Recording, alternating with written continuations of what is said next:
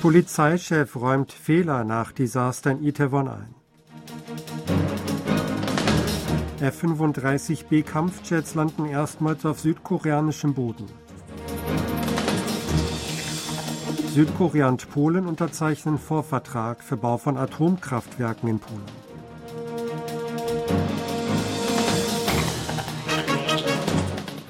Der Leiter der nationalen Polizeibehörde hat nach dem tödlichen Massengedränge im Solarviertel Itewon am Samstag zugegeben, dass das Vorgehen der Polizei vor Ort unzureichend gewesen war.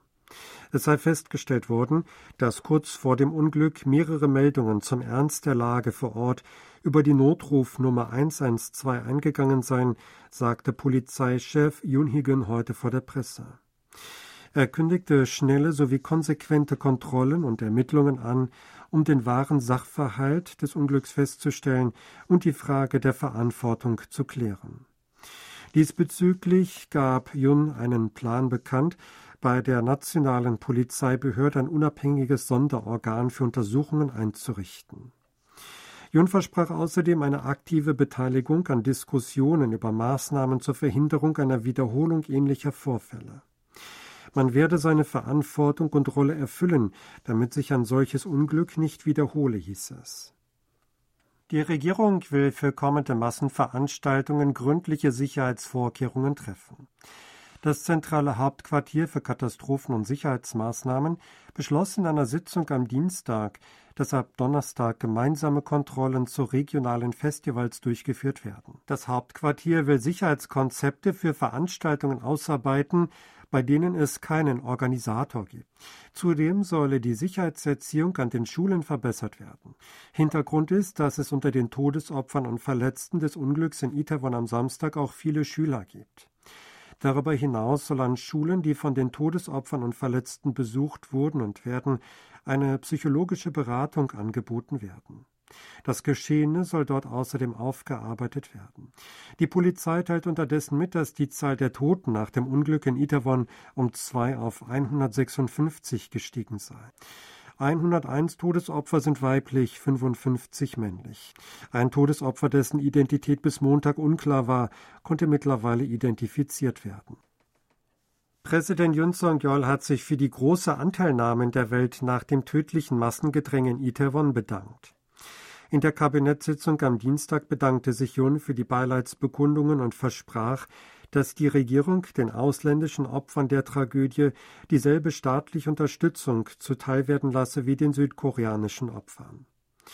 Unter den 156 Toten gibt es 26 Ausländer aus 14 Staaten. Jun äußerte in der Sitzung großes Bedauern darüber, dass so viele junge Menschen gestorben seien. Die Scherben aufzusammeln sowie die Folgemaßnahmen hätten nun oberste Priorität. Die zuständigen Beamten rief er dazu auf, sich um die Hinterbliebenen wie um die eigene Familie zu kümmern.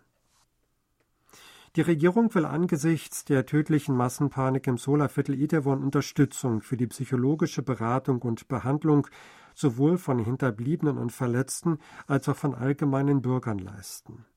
Die Unterstützung werde durch das Nationale Zentrum für Desaster und Trauma sowie das Zentrum für psychische Gesundheit und Wohlfahrt der Stadt Seoul geleistet, sagte Ministerpräsident Han Dok-soo in einer Sitzung des zentralen Hauptquartiers für Katastrophen- und Sicherheitsmaßnahmen am Dienstag. Nicht nur die Hinterbliebenen, die wegen eines unerwarteten Unglücks in Trauer versunken seien, sondern auch viele Bürger, die vor Ort gewesen seien oder Nachrichten über das Unglück gehört hätten, könnten traumatisiert sein, sagte Hahn. Tarnkappen-Kampfjets vom Typ F-35B der US-Marineinfanterie sind zum ersten Mal auf südkoreanischem Boden gelandet. Nach Angaben des Kommandos der siebten Luftwaffe der USA in Südkorea am Dienstag landeten vier F-35B der Marine Fighter Attack Squadron 242 des US Marine Corps auf dem Luftwaffenstützpunkt in Kunsan. Die Kampfflugzeuge sind auf dem US-Militärstützpunkt Iwakuni in Japan stationiert und wurden zur Teilnahme am derzeit laufenden Luftmanöver Vigilant Storm nach Südkorea geschickt. Das gemeinsame Luftmanöver Südkoreas und der USA findet von Montag bis Freitag statt.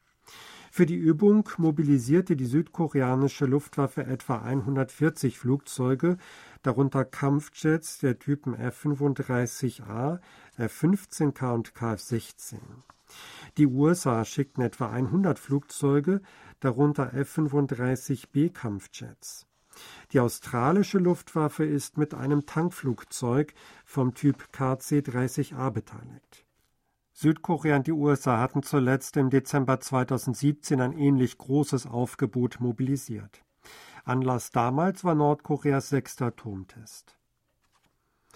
Nordkorea hat Südkorea und die USA wegen ihrer laufenden Luftwaffenübungen gewarnt.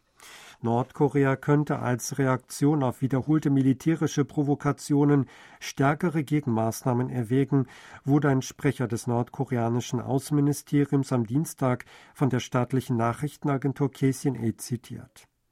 Es würden alle notwendigen Maßnahmen für den Schutz der Souveränität, der Sicherheit der Bevölkerung und der territorialen Integrität vor äußeren Bedrohungen unternommen.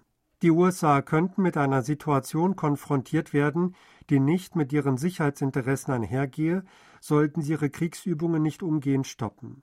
Für die Konsequenzen würden die USA die volle Verantwortung tragen, hieß es weiter. Die USA haben die Anerkennung Nordkoreas als Atomwaffenstaat ausgeschlossen. Diese Haltung bekräftigte der Sprecher des US-Außenministeriums Ned Price am Montag bei einer Pressekonferenz in Washington. Auf eine entsprechende Frage antwortete er, dass eine Anerkennung Nordkoreas als Atomwaffenstaat nicht die US-Politik sei. Dies gelte auch nach den jüngsten Bemerkungen der für Rüstungskontrolle zuständigen Abteilungsleiterin Bonnie Jenkins zu möglichen Gesprächen mit Pyongyang über die Rüstungskontrolle. Die USA verfolgten weiterhin die Politik der vollständigen Denuklearisierung der koreanischen Halbinsel. Washington bleibe gegenüber einem Dialog mit Pyongyang ohne Vorbedingungen aufgeschlossen, sagte Price weiter. Südkorea und Polen haben einen Vorvertrag für den Bau von Atomkraftwerken in dem europäischen Land unterzeichnet. Südkoreas staatlicher Betreiber Korea Hydro and Nuclear Power KHNP und das polnische private Energieunternehmen ZEPAK sowie das staatliche Unternehmen PGE unterzeichneten am Montag in Seoul eine entsprechende Absichtserklärung. ZEPAK will Atomkraftwerke in Padnov im Zentrum des Landes bauen. Diese sollen ein bestehendes Wärmekraftwerk ersetzen. Bis Ende des Jahres wollen die drei Organisationen einen grundlegenden Plan erarbeiten. Vor der Unterzeichnung der endgültigen Erklärung soll eine Machbarkeitsstudie durchgeführt werden. Die Einigungen vom Montag beziehen sich auf Projekte, die vom Privatsektor gesteuert werden. Sie unterscheiden sich vom jüngst unterzeichneten Vertrag zwischen Polen und dem US-Hersteller von Kernkraftwerken Westinghouse Electric Company. Südkorea hat im Oktober den siebten Monat in Folge ein Defizit in der Handelsbilanz verbucht. Nach Angaben des Ministeriums für Handel, Industrie und Energie schrumpften die Ausfuhren im Oktober gegenüber dem Vorjahr um 5,7 Prozent auf 52,48 Milliarden Dollar. Die Einfuhren seien um 9,9 Prozent auf 59,18 Milliarden Dollar gestiegen. Demnach wurde ein Handelsdefizit in Höhe von 6,7 Milliarden Dollar verzeichnet. Das entspricht dem bisher zweitgrößten Handelsdefizit. Im August war mit 9,39 Milliarden Dollar ein neues Rekorddefizit gemeldet worden. Bei den Ausfuhren wurde ein Rückgang verbucht, nachdem es 23 Monate in Folge aufwärts gegangen war. Das Ministerium nannte als Grund die Schrumpfung des chinesischen Importmarkts, einen Preisverfall bei Halbleitern und einen Basiseffekt nach einem Exportrekord im Oktober letzten Jahres. Erstmals im laufenden Jahr ist eine aus Nordkorea geflüchtete Person mit einem anerkannten Flüchtlingsstatus in die USA eingereist. Die Person sei am 31. Oktober in den USA eingetroffen, berichtete der US-Auslandssender Voice of America am Dienstag. Dem Bericht zufolge wurde die Person vor mehreren Jahren ins Ausland entsandt und begab sich dann auf die Flucht. Sie sei in ein Drittland gereist und habe bei der dortigen US-Botschaft Asyl beantragt. Die Person sagt in einem Interview mit dem Sender, sie habe auf YouTube verschiedene Videos einschließlich Nachrichten gesehen und die Illusion erkannt, die hinter dem nordkoreanischen System stecke. Die Zahl der Nordkoreaner, die aufgrund des im Jahr 2004 vom US-Kongress verabschiedeten nordkoreanischen Menschenrechtsgesetzes in einem Drittland einen Flüchtlingsstatus erhielten und in die USA einreisten, liegt nun bei 225. Die diesmalige Einreise erfolgte ein Jahr nachdem vier Nordkoreaner im November letzten Jahres in die USA eingereist waren. Der traditionelle koreanische Maskentanz Talchum wird aller Voraussicht nach auf die repräsentative Liste des immateriellen Kulturerbes der Menschheit gesetzt. Nach Angaben der UNESCO in ihrem Internetauftritt am Dienstag empfahl dies ein Bewertungsgremium, das dem Zwischenstaatlichen Ausschuss für die Erhaltung des immateriellen Kulturerbes unterstellt ist. Demnach solle Talchum Mask Dance Drama in the Republic of Korea in die Liste aufgenommen werden. Die endgültige Entscheidung wird bei der 17. Sitzung des Zwischenstaatlichen Ausschusses im kommenden Monat getroffen. Sie hörten aktuelle Meldungen aus Seoul, gesprochen von Sebastian Ratzer.